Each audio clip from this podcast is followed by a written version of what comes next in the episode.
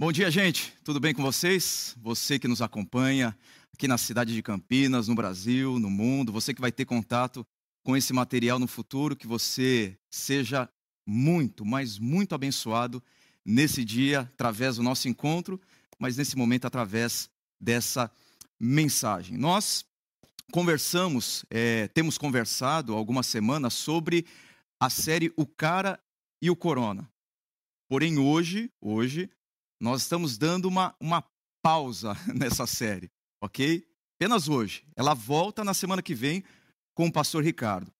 Eu não sei se você acompanhou a mensagem da semana passada, mas o pastor Ricardo conversou com a gente sobre a importância de construir e preservar amizade. Se você não assistiu a essa mensagem, por favor, acesse lá chakra.org/online e assista a essa mensagem. Eu tenho certeza que Deus vai falar poderosamente ao seu coração e já na semana que vem nós retomamos essa nossa série.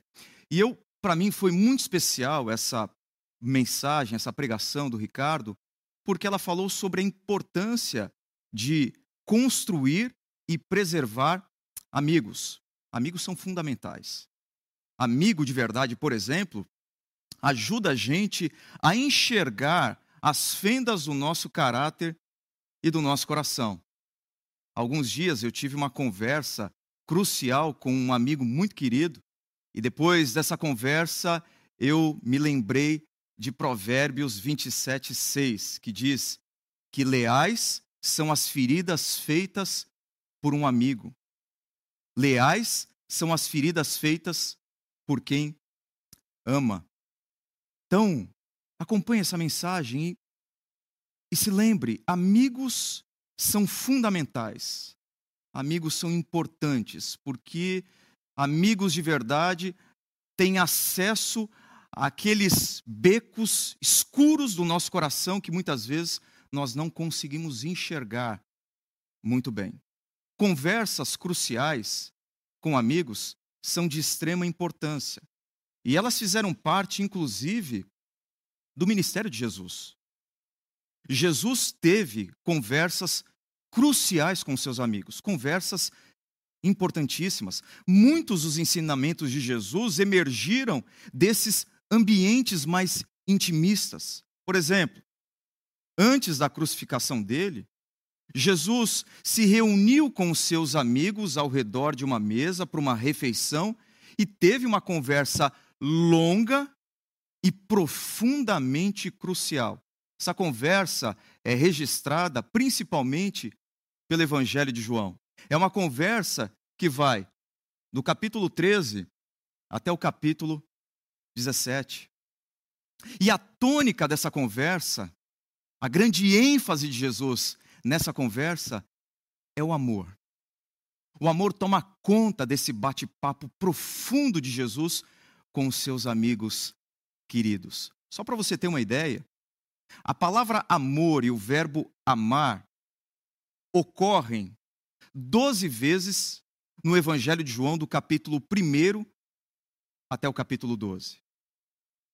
Porém, do capítulo 13 até o capítulo 21, até o final do Evangelho, sobretudo nesse trecho, do capítulo 13 ao 17, a palavra amor e o verbo amar aparecem 44 vezes. Essa é a grande ênfase de Jesus nessa conversa com os seus discípulos.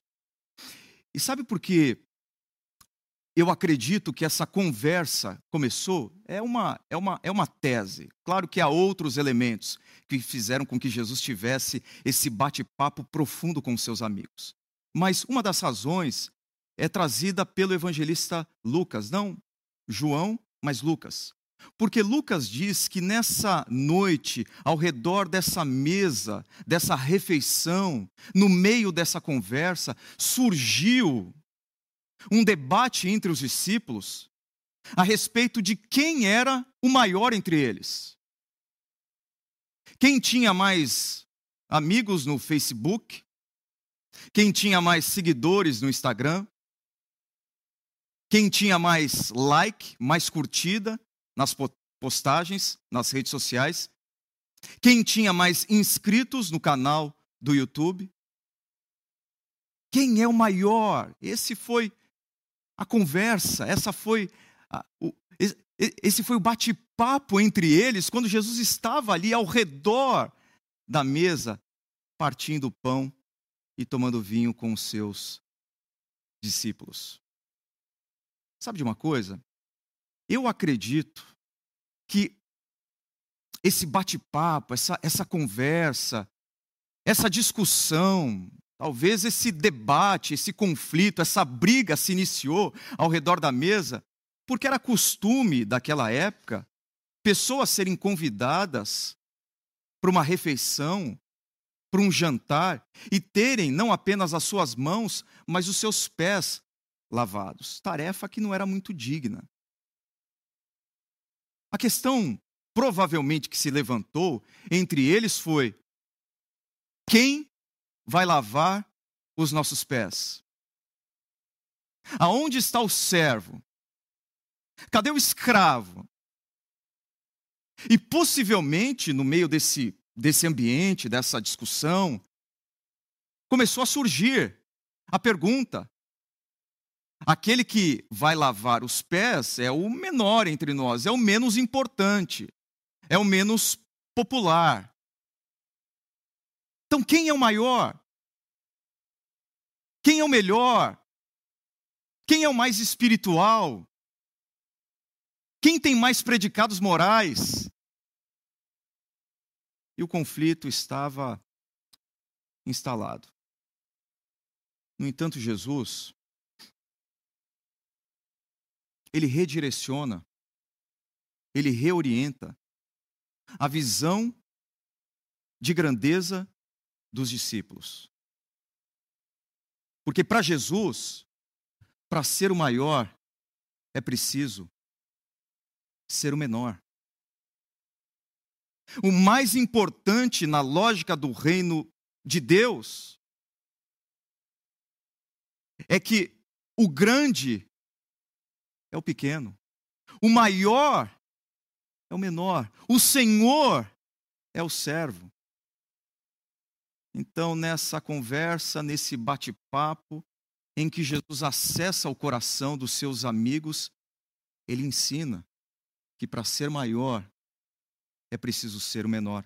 E como que ele faz isso? Preste atenção. Ele faz isso através de um exemplo chocante. Chocante. Um pouco antes da festa da Páscoa, sabendo Jesus que havia chegado o tempo em que deixaria este mundo e iria para o Pai, tendo amado os seus que estavam no mundo, amou-os até o fim.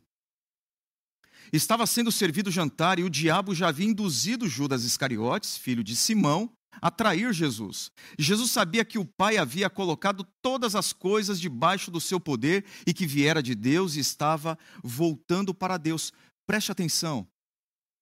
Assim, levantou-se da mesa, tirou sua capa e colocou uma toalha em volta da cintura. Depois disso, derramou água numa bacia e começou a lavar os pés dos seus discípulos, enxugando-os com a toalha que estava em sua cintura. De acordo com a tradição judaica, um rabi, um mestre, não poderia obrigar os seus discípulos ou esperar que os seus discípulos lavassem os seus pés. Jamais. Lavar os pés de alguém era uma atividade desprezível, suja, indigna.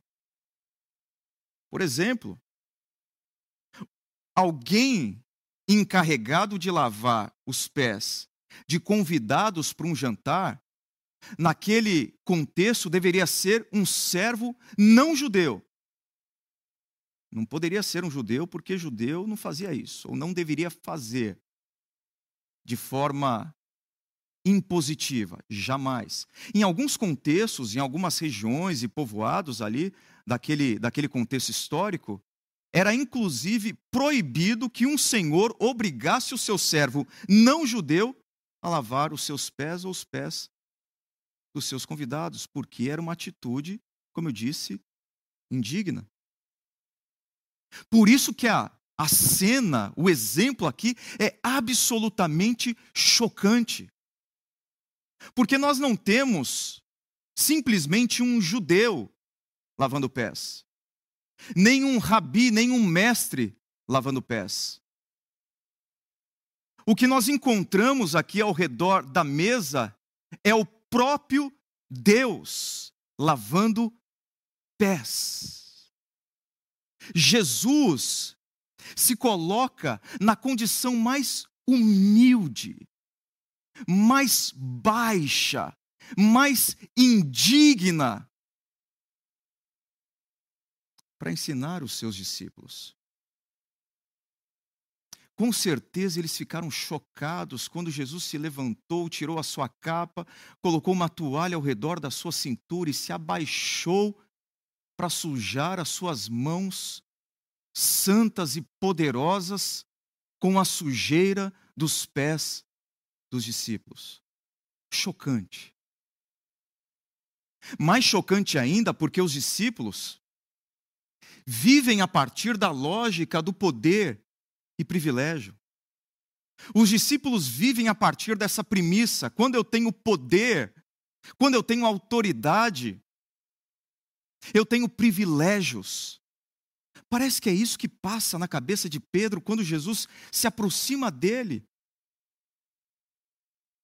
Jesus chegou-se a Simão Pedro, que lhe disse prontamente: Senhor, vais lavar os meus pés.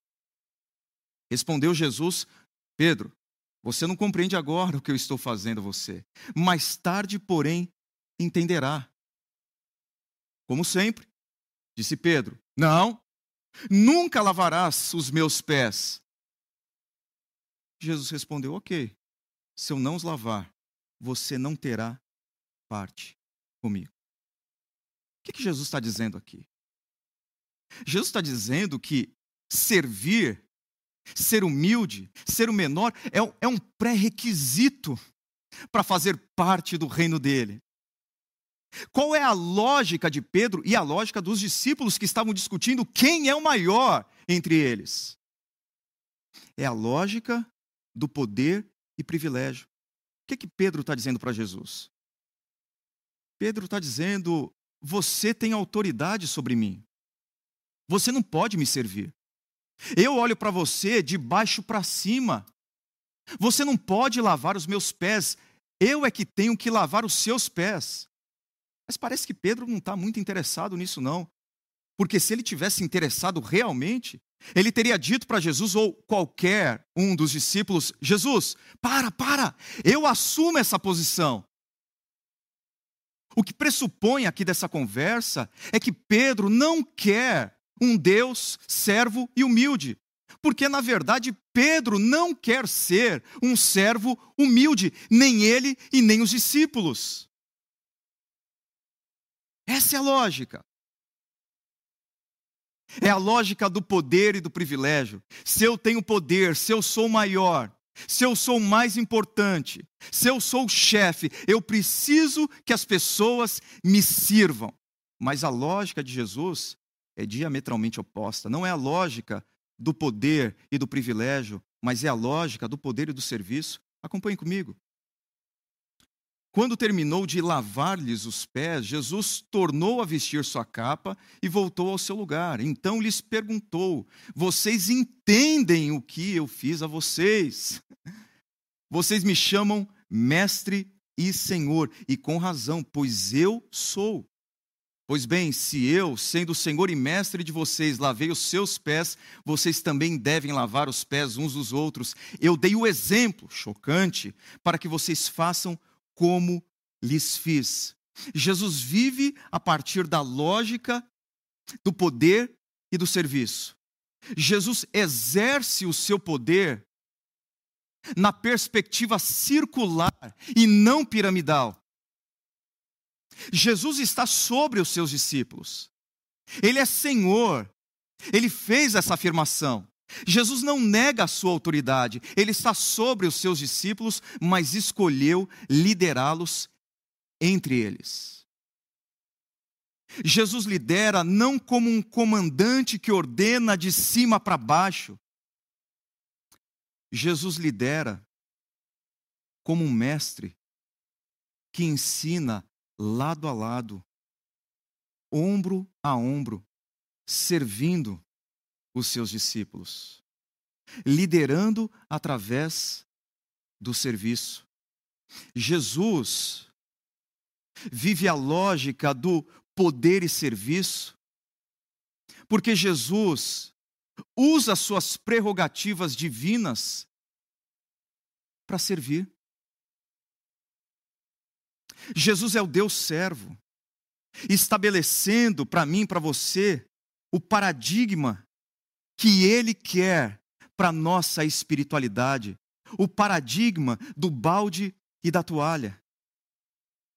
E esse é o coração da humildade. Esse é o epicentro da humildade. Humildade não significa negar qualidades e virtudes. Isso é falsa demagogia, não é humildade.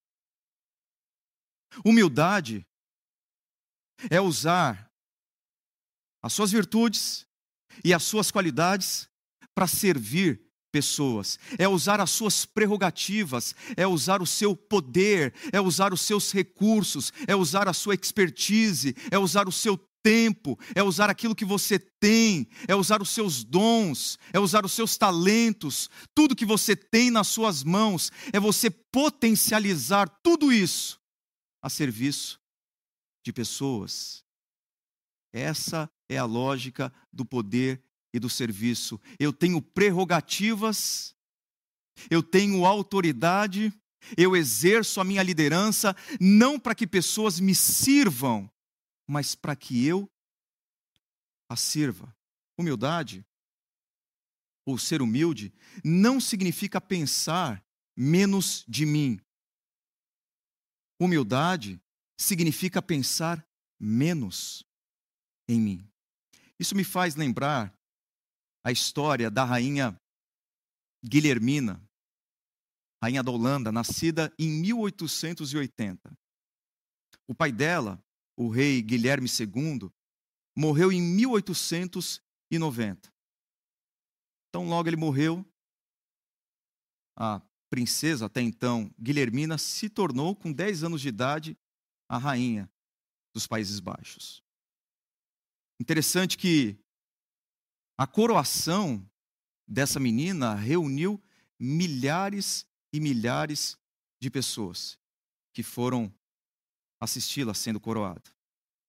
E não entendendo muito bem aquela, aquela cena, aquele episódio, a grandeza daquele momento, o significado do cargo dela, ela, com a simplicidade de uma criança, olhou para sua mãe e disse: Mamãe, todas essas pessoas pertencem a mim? Ao que a mãe, com um sorriso gentil no rosto, olhou para sua filha e disse: Não, minha filha, é você que pertence a todas essas pessoas. Porque a autoridade, liderança e privilégios não são prerrogativas para nós nos colocarmos numa posição de sermos servidos pelas pessoas. A autoridade, liderança, poder são prerrogativas que Deus nos dá para que nós sirvamos pessoas. Eu lembro também de uma entrevista que o best-seller Simon Sinek fez com um general Michael Flynn. E ele perguntou para o general norte-americano Michael Flynn qual era o segredo do sucesso dos fuzileiros navais dos Estados Unidos, os famosos Marines. E o Michael Flynn disse para o Simon Sinek, isso se tornou depois título do livro dele, Líderes se servem por último, que o segredo dos marines é que os oficiais se servem por último. Os oficiais comem por último. O que, que ele está dizendo? Que antes da tropa se sacrificar pelos seus oficiais, são os oficiais que se sacrificam pela sua tropa. Porque poder e autoridade nos são dados por Deus não para que sejamos servidos pelas pessoas, mas para que nós sirvamos os outros, a fim de que eles cresçam. Você provavelmente já ouviu, na nossa cultura secular, que a sua grandeza está condicionada ao tamanho da sua empresa, ao tamanho da sua igreja e ao tamanho da equipe que serve você. Grandeza é isso. Quem tem a maior empresa, quem tem o maior negócio, quem tem a maior igreja, quem tem a maior equipe. Essa é a voz da cultura secular. Porque a voz de Jesus diz que a verdadeira grandeza no reino de Deus é medida pela maneira como você serve a sua empresa, a sua igreja, a sua equipe, o seu cônjuge, os seus filhos, os seus pais. Grandeza não é condicionada à quantidade de pessoas que me servem. Grandeza no reino de Deus e na ótica de Jesus depende de quantas pessoas eu sirvo em amor. O que, que você pode transformar na sua vida hoje em balde e em toalha? O que, que Deus colocou nas suas mãos? Sua expertise profissional, seus títulos acadêmicos, a sua inteligência, o seu tempo, os seus recursos financeiros. O que, que Deus colocou nas suas mãos? Transforme o que Ele colocou em suas mãos em balde e em toalha. Sirva pessoas, dê um exemplo chocante de humildade, porque quem quer ser o maior na perspectiva de Jesus, deve ser como menor, e menor é aquele que transforma o que tem em suas mãos, ainda que autoridade, ainda que poder, ainda que liderança, ainda que dinheiro, ainda que dons e talentos, em balde e em toalha a serviço de pessoas. Eu me recordo de um membro da igreja de Santos, igreja que eu ajudei a pastorear durante alguns anos. Ela carinhosamente é conhecida como Dona Pina. A Dona Pina é uma sobrevivente da gripe espanhola. A Dona Pina tem 103 anos. E até eu sair de Santos, ali no começo de 2018, eh, a Dona Pina ainda pegava ônibus, fazia questão de ir para a igreja todos os domingos de ônibus. Ela passou a vida servindo pessoas. Sabe o que a dona Pina está fazendo nesse momento? Confeccionando máscaras para serem doadas. Para mim é um exemplo chocante de alguém que usa os seus talentos e dons para servir pessoas. E eu trago o exemplo da dona Pina, ela foi inclusive matéria do G1 na semana passada, para mostrar que não há desculpas para mim e para você ficarmos estagnados e guardarmos aquilo que Deus nos deu, seja o que for, apenas para nós mesmos. Porque quem quer ser maior tem que ser o menor. O que, que você pode transformar na sua vida? Em balde e em toalha. Mas somado a esse exemplo chocante, Jesus traz um mandamento escandaloso aqui. Escandaloso, absolutamente escandaloso. Chocante também. E para a gente ser o menor, a gente precisa obedecer a esse mandamento escandaloso. Jesus diz: Um novo mandamento dou a vocês: amem-se uns aos outros como eu os amei. Vocês devem amar-se uns aos outros. Jesus fala aqui de um novo mandamento. Amem-se uns aos outros. Mas espera aí. Não é, na verdade, um novo mandamento.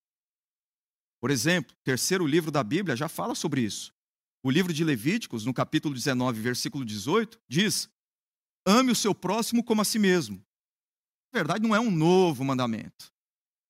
Então, por que Jesus chamou de novo mandamento? Amem-se uns aos outros.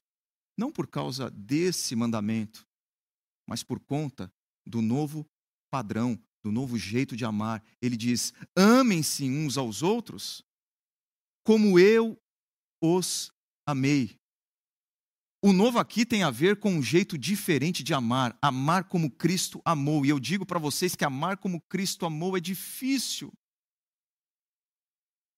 É muito difícil. Já disse, já cantou Zé Ramalho que o sinônimo de amar é sofrer, e de fato, amar do jeito que Jesus ama implica sofrimento. Para amar do jeito que Jesus ama, eu preciso me despir, eu preciso ser o menor, eu preciso me sacrificar. Porque amar do jeito que Jesus ama implica amar pessoas que eu não tenho razões para amar. Porque foi assim que ele amou. Esse é o jeito de Jesus. Jesus amou pessoas que não deram nenhuma razão para ele amá-las. Pelo contrário, só deram razões para ele não amá-las. Amar do jeito de Jesus dói, é difícil. Eu preciso me despir. Eu preciso sujar as minhas mãos com a sujeira dos pés de pessoas que eu não tenho razões para amar. Isso fica tão evidente aqui no texto que grande parte do capítulo 13 de João se dedica a apontar para o traidor de Jesus. Judas tem um protagonismo no capítulo 13. A gente não vai ler todo esse texto porque é longo, mas esse texto trabalha muito essa tensão da traição de Jesus. O traidor está ali, ao redor da mesa com Jesus, partilhando pão, tomando vinho ao lado de Jesus. E Jesus está servindo os seus amigos, Jesus está lavando os pés dos seus discípulos, dentre os quais Judas está, Judas está, e Jesus está servindo a Judas também, e Jesus está lavando os pés de Judas também.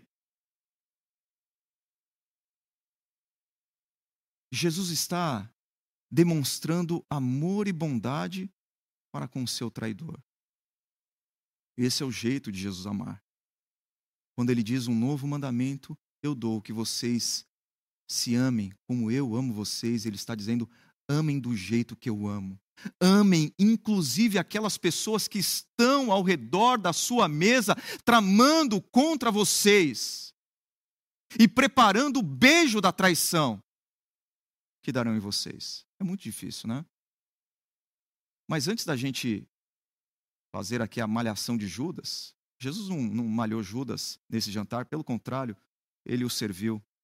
Ele demonstrou amor por Judas nesse momento, ele lavou os pés, inclusive, do seu traidor. O verbo trair, só para vocês terem uma ideia, ele vem do verbo em latim tradere,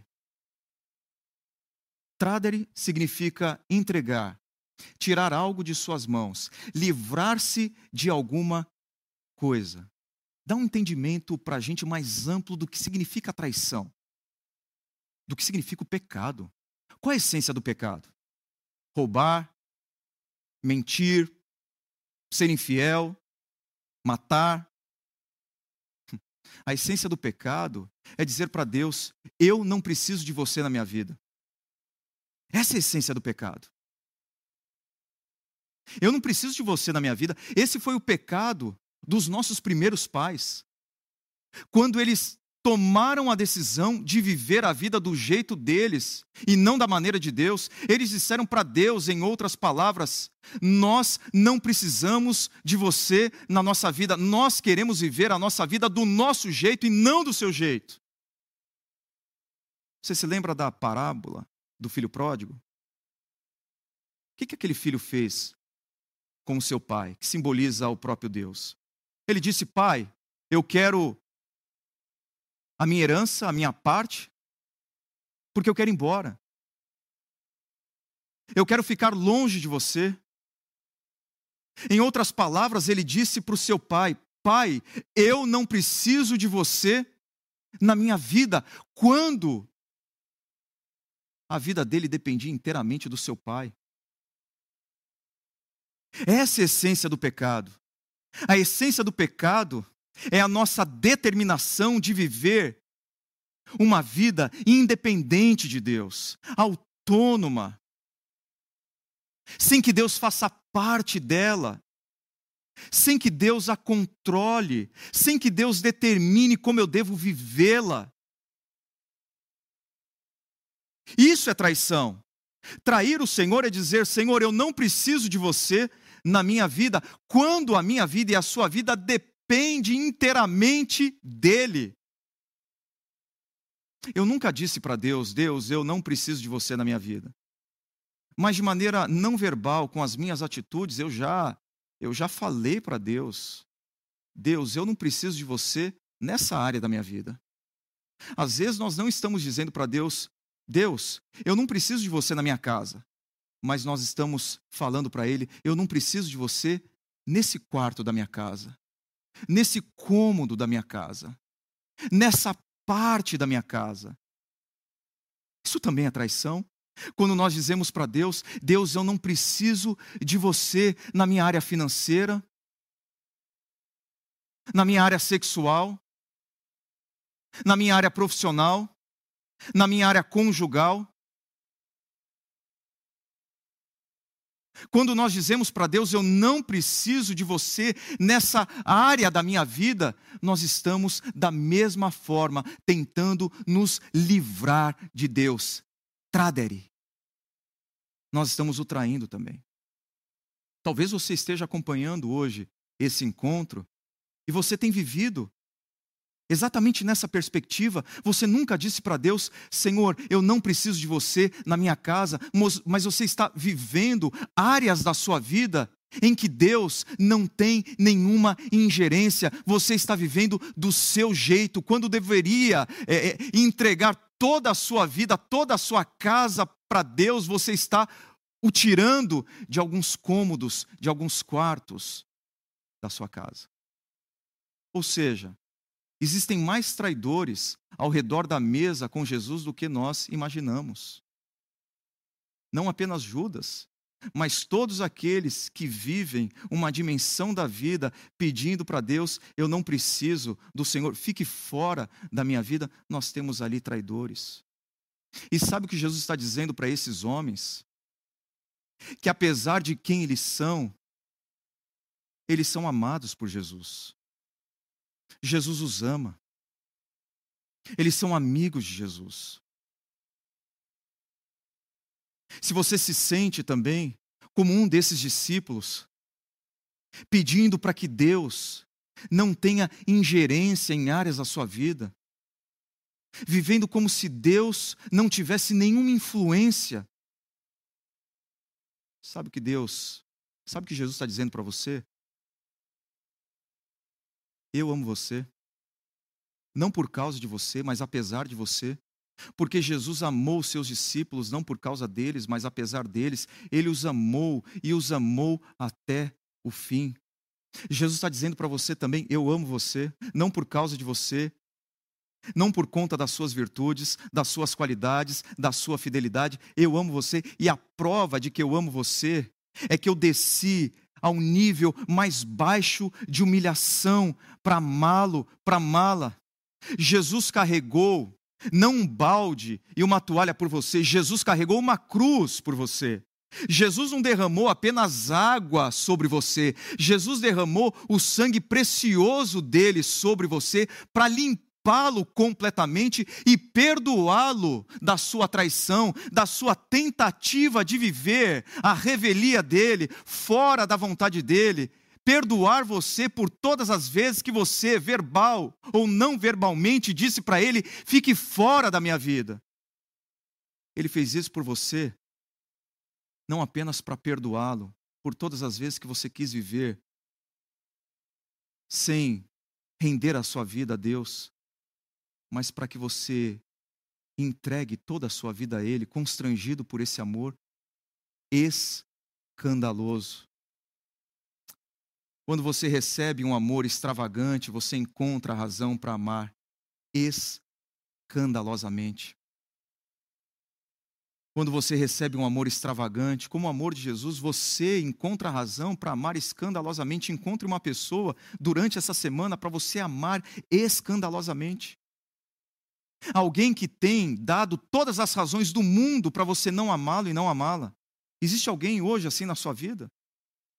Seja desafiado a amar como Jesus amou, amar essa pessoa, e você vai crescer, você vai alargar o seu coração e crescer na sua capacidade de amar, porque muitas vezes o que nós amamos não são pessoas, nós amamos o amor que nós recebemos delas. Nós amamos o fato das pessoas fazerem um bem para a gente, não exatamente nós as amamos. E o grande desafio não é amar o que as pessoas fazem pela gente, não é, o ama, não é amar o, o amor que nós recebemos delas, mas é amá-las como Jesus amou. E o amor mais puro e mais maduro que existe é aquele que não precisa de razões para amar. Esse é o nosso desafio. Mas para amar assim, a gente precisa ser o menor. A gente precisa diminuir. Para amar de forma escandalosa, nós temos que diminuir e estar disposto, eu, a lavar os pés, inclusive daquelas pessoas que eu não tenho nenhuma razão para fazê-lo. Se você quer um incentivo para isso, Jesus dá. O grande incentivo para a gente, ou um dos, não é o maior, mas um dos incentivos que nós temos para diminuir a nossa disposição de ser grande sendo pequeno, sendo menor, é oferecida por Jesus. Uma promessa incrível. Agora que vocês sabem essas coisas, felizes serão se as praticarem. O autor Stephen Post, nesse livro The Hidden Gifts of Helping, ou As Bênçãos Ocultas por ajudar, por servir, ele traz três tipos de amor, ou três tipos de felicidade. Ele fala sobre a felicidade baseada no poder. Então, quem ama o poder, cada vez vai querer mais poder a fim de ser feliz. Então, ele fala sobre essa felicidade baseada no poder, a felicidade baseada no desejo. Quem ama os seus desejos e vai os satisfazendo, cada vez mais vai querer satisfazê-los a fim de ser feliz. E ele diz que nem a felicidade baseada no poder e nem a felicidade baseada no desejo, de fato fazem alguém ser genuinamente feliz. Então ele vem com um terceiro tipo de felicidade, que é a felicidade que ele chama de profunda. O que é a felicidade profunda? A felicidade profunda ela é construída a partir da nossa disposição de contribuir para que pessoas sejam felizes. Essa é a felicidade profunda na lógica dele. Felicidade profunda acontece. O Stephen Post é um renomado médico nos Estados Unidos.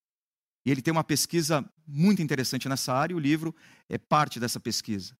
Ele diz: felicidade profunda nasce à medida que nós pegamos o balde e a toalha para servir pessoas de modo a torná-las mais felizes.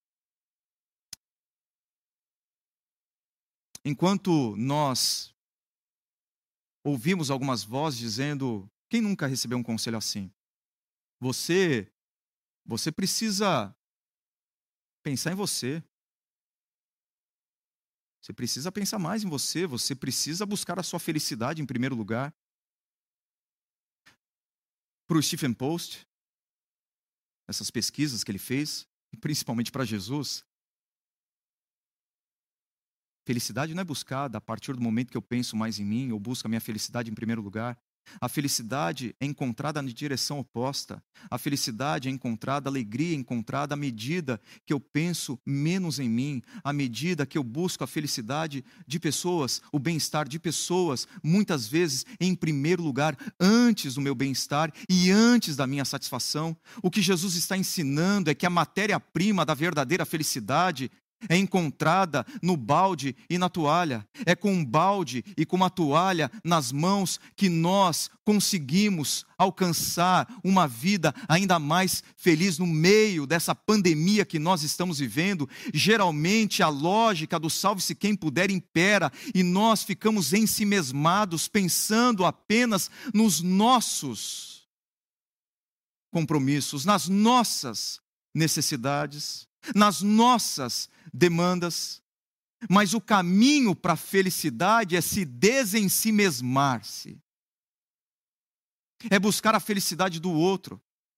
Porque a felicidade é alcançada quando eu tenho um balde e uma toalha nas mãos, não a chave do carro novo nas mãos, não um cartão de crédito sem limite nas mãos, não a chave da casa própria nas mãos, não a passagem para aquela viagem maravilhosa nas mãos. Nós estamos aprendendo que para nós sermos realmente felizes, nós precisamos carregar o balde e a toalha. Quando você serve aos outros, Deus muda vidas e a primeira vida que Ele muda é a sua.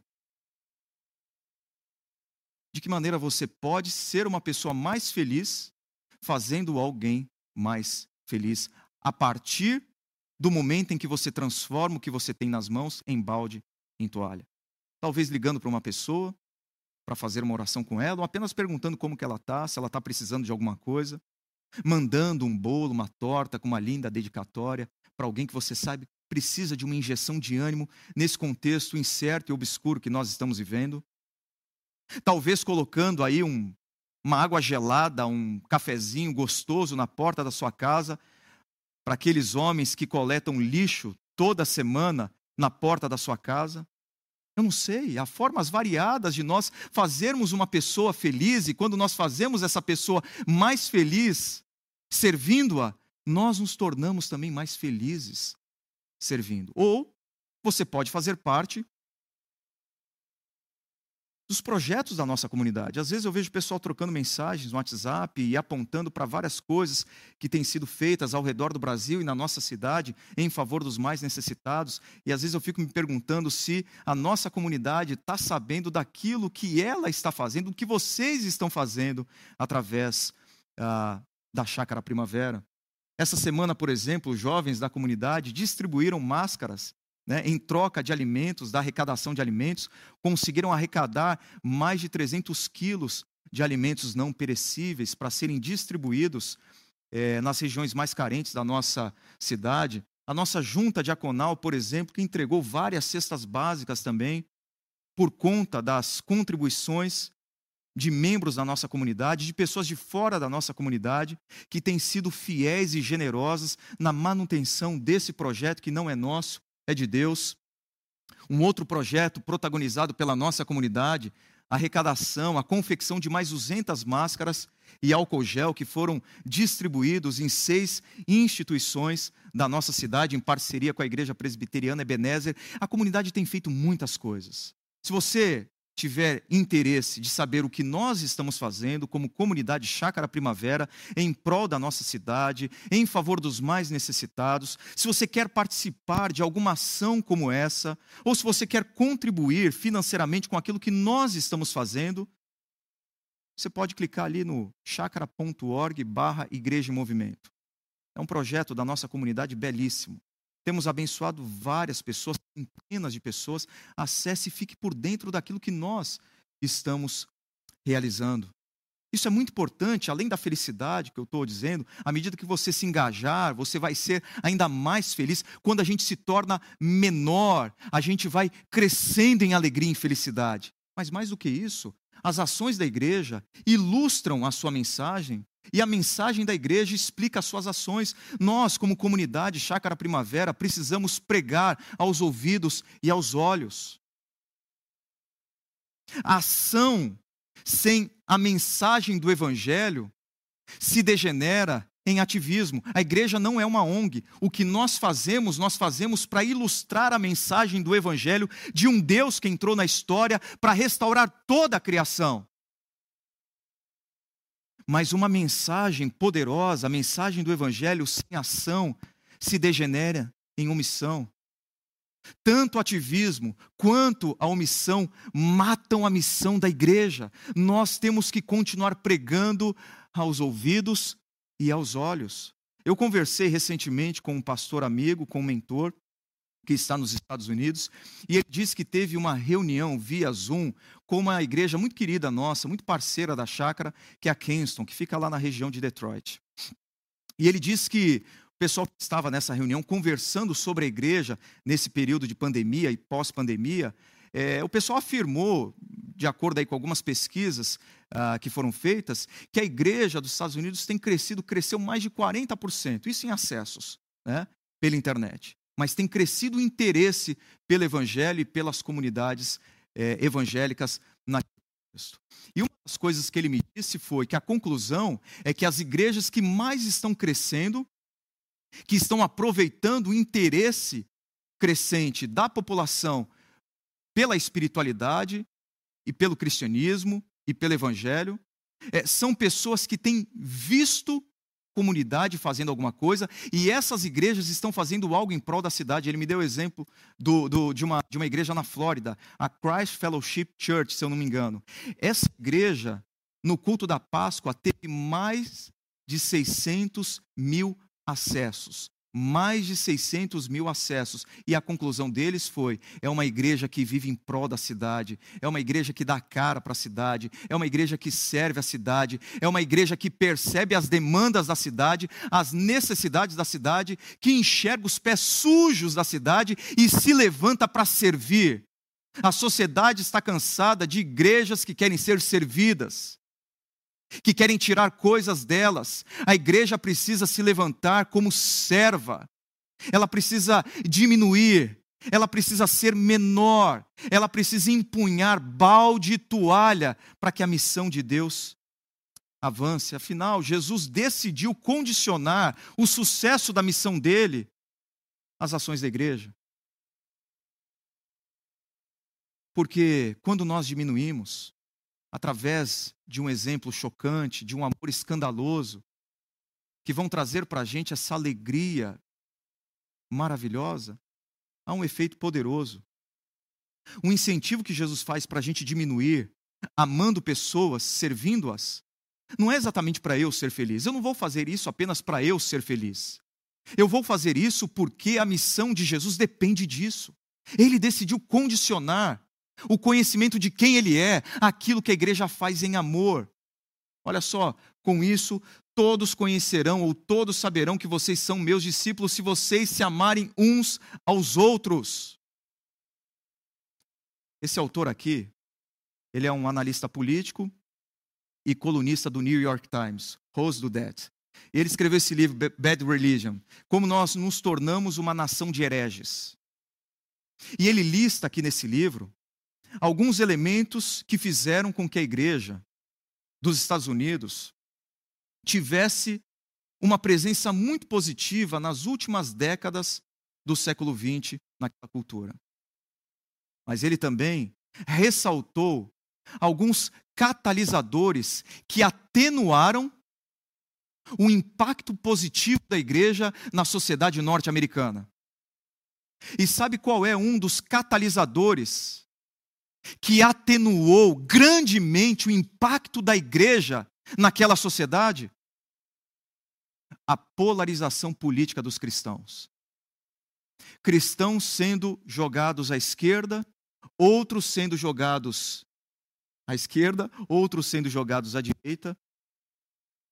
E a igreja, então, foi se fraturando, foi se dividindo. Quem está à direita, quem está à esquerda. E olha, vou dizer uma coisa para vocês. Isso já tem acontecido e vai acontecer mais fortemente na sociedade brasileira nos próximos, próximos meses e anos. Tomem muito cuidado. Estava conversando com um líder da nossa comunidade alguns dias atrás e ele me disse que estava discutindo né, política com um irmão em Cristo dele. E conversando sobre política. Até que numa altura ele percebeu que o rapaz estava meio exaltado ele parou de discutir e disse assim para ele: Bom, vamos fazer o seguinte: quando esse período de pandemia passar, de isolamento, vamos sentar, conversar, tomar um café, orar junto. Ao que o seu irmão em Cristo respondeu para ele, abre aspas, estamos em posições diferentes. Como podemos estar juntos? Estamos em posições diferentes, um à direita, um à esquerda. Como podemos estar juntos? Tome muito cuidado. Lúcifer tem duas estratégias para impedir o avanço da missão da igreja de Jesus: perseguição externa e desunião, divisão interna. São essas ferramentas que ele usa.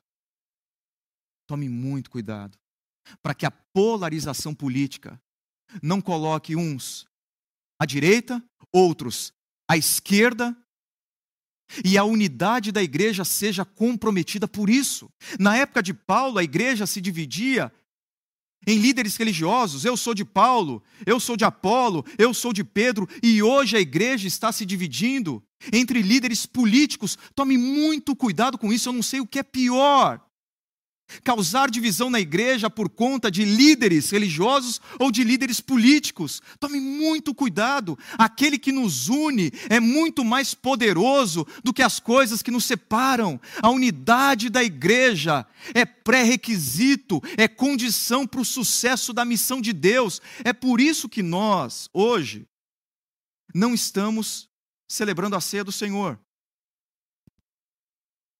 Talvez você tenha recebido um recado sobre isso. O pastor Ricardo gravou um vídeo falando, nós tínhamos programado celebração da ceia para esse domingo mesmo, remotamente nós demos um passo atrás. Porque na nossa denominação, há pessoas que divergem dessa celebração da ceia à distância online, e nós respeitamos, há posicionamentos coerentes, legítimos de ambos os lados, há quem entenda que não tem problema, há quem entenda que tem problema, inclusive líderes da igreja, e nós somos conciliares, fazemos parte de uma igreja e devemos submissão e obediência também aos nossos líderes. Mas nós poderíamos fazer, já que não há uma, uma determinação oficial da nossa denominação, mas nós optamos por não fazer. Em nome do quê? Em nome da unidade, em nome da união. Porque pior, pior do que não participar da ceia é participar da ceia em desunião. É isso que Paulo fala da igreja lá em Coríntios. As pessoas iam para a ceia divididas, fraturadas, em partidos, e ele diz: vocês estão comendo e bebendo para juízo. É por isso que muitos estão doentes e muitos estão morrendo na comunidade de vocês, porque vocês participam desse momento divididos. Pior do que não participar é participar em desunião e nós preferimos a paz e a unidade do que a divisão. A missão de mostrar ao mundo quem Jesus é depende grandemente da unidade da igreja, mas para a gente manter a nossa unidade, a gente precisa diminuir, se despir, descer, ser humilde, porque o que quebra a nossa unidade é o nosso orgulho, é o nosso ego e o nosso desejo de fazer com que as nossas vontades e opiniões prevaleçam. As nossas prerrogativas prevaleçam. É o nosso desejo de viver a lógica do poder e do privilégio. Pessoas têm que me servir. Pessoas precisam abrir mão do que elas acreditam e fazem em meu nome. Não. A lógica de Jesus é a lógica do poder e do serviço. Jesus ensinou que nós somos grandes quando nós nos tornamos pequenos. Para entrar no reino dos céus, disse Jesus a Pedro, é preciso ter a envergadura de uma criança, a simplicidade de uma criança, a humildade de uma criança é a nossa unidade, é o amor que nós temos uns para, para com os outros que vai tornar Cristo conhecido na cidade de Campinas. Eu encerro com um trecho do livro da Nancy Pierce, o livro Verdade Absoluta. A Nancy Pierce é uma das maiores apologistas do nosso tempo ela se dedica a mostrar a plausibilidade da fé cristã ao mundo. Mas uma mulher que se dedica a mostrar a plausibilidade da fé cristã com muitos argumentos, com muitos argumentos, afirma o seguinte: podemos fazer um grande trabalho de argumentar que o cristianismo é a verdade absoluta, mas os outros não vão achar a nossa mensagem persuasiva a menos que possamos dar uma demonstração visível dessa verdade em ação. Quando as pessoas veem uma dimensão sobrenatural do amor e bondade na forma como os cristãos vivem e tratam uns aos outros, então a nossa mensagem torna-se plausível. A apresentação verbal de uma cosmovisão cristã perde o seu poder se não for validada pela qualidade das nossas vidas. E quando ela diz qualidade das nossas vidas, é a nossa capacidade de pegar o balde e a toalha e servir pessoas em amor. A qualidade das nossas vidas é a nossa disposição de ser grande, sendo o menor de todos. É viver a partir da lógica do poder e do serviço. Jesus ensinou, por meio de um exemplo chocante, Jesus ensinou, trazendo o exemplo de um amor escandaloso. Jesus ensinou, motivando por intermédio de uma promessa incrível de alegria e satisfação. E Jesus disse que através do balde e da toalha, que o Evangelho, que as boas novas de Jesus terão um efeito poderoso nessa cidade. E que nesse momento você diga: Senhor, que haja mais amor em mim, para que, em havendo mais amor em mim, eu possa transmiti-lo, mais amor às pessoas, e que eu faça isso constrangido por esse amor extravagante e escandaloso que o servo sofredor demonstrou para mim na sua morte e na sua ressurreição. Que Deus te abençoe.